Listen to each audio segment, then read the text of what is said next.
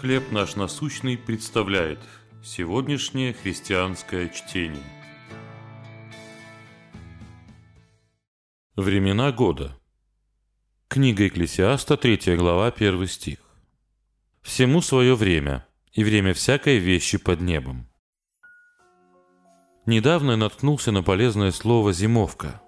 Зима – это время, когда природа замирает. Писательница Кэтрин Мэй использует слово «зимовка», чтобы описать нашу потребность в отдыхе и восстановлении во время морозных сезонов жизни. Я нашел эту аналогию в высшей степени полезной. Мой отец умер от рака. Утрата на несколько месяцев лишила меня жизненных сил. Не желая замедлять ритм жизни, я боролся с этой зимой, молясь, чтобы поскорее вернулось лето. Но мне предстояло многому научиться – Знаменитое высказывание Экклесиаста гласит «Всему свое время и время всякой вещи под небом».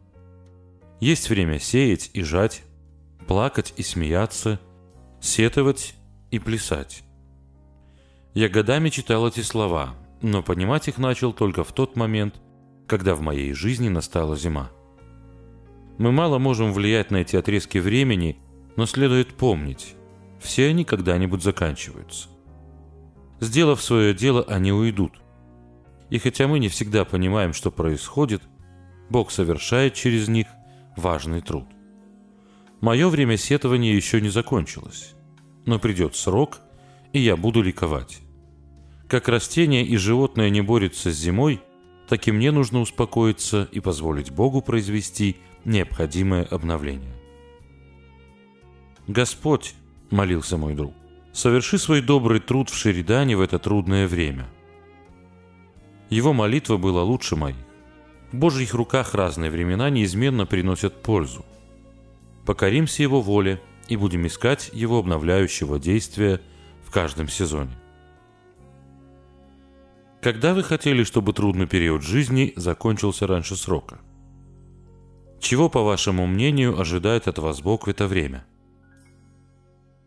Бог Отец, Благодарю, что ты используешь всякое время жизни для моей пользы и твоей славы. Чтение на сегодня предоставлено служением «Хлеб наш насущный». Еще больше материалов вы найдете у нас на сайте, в соцсетях и YouTube.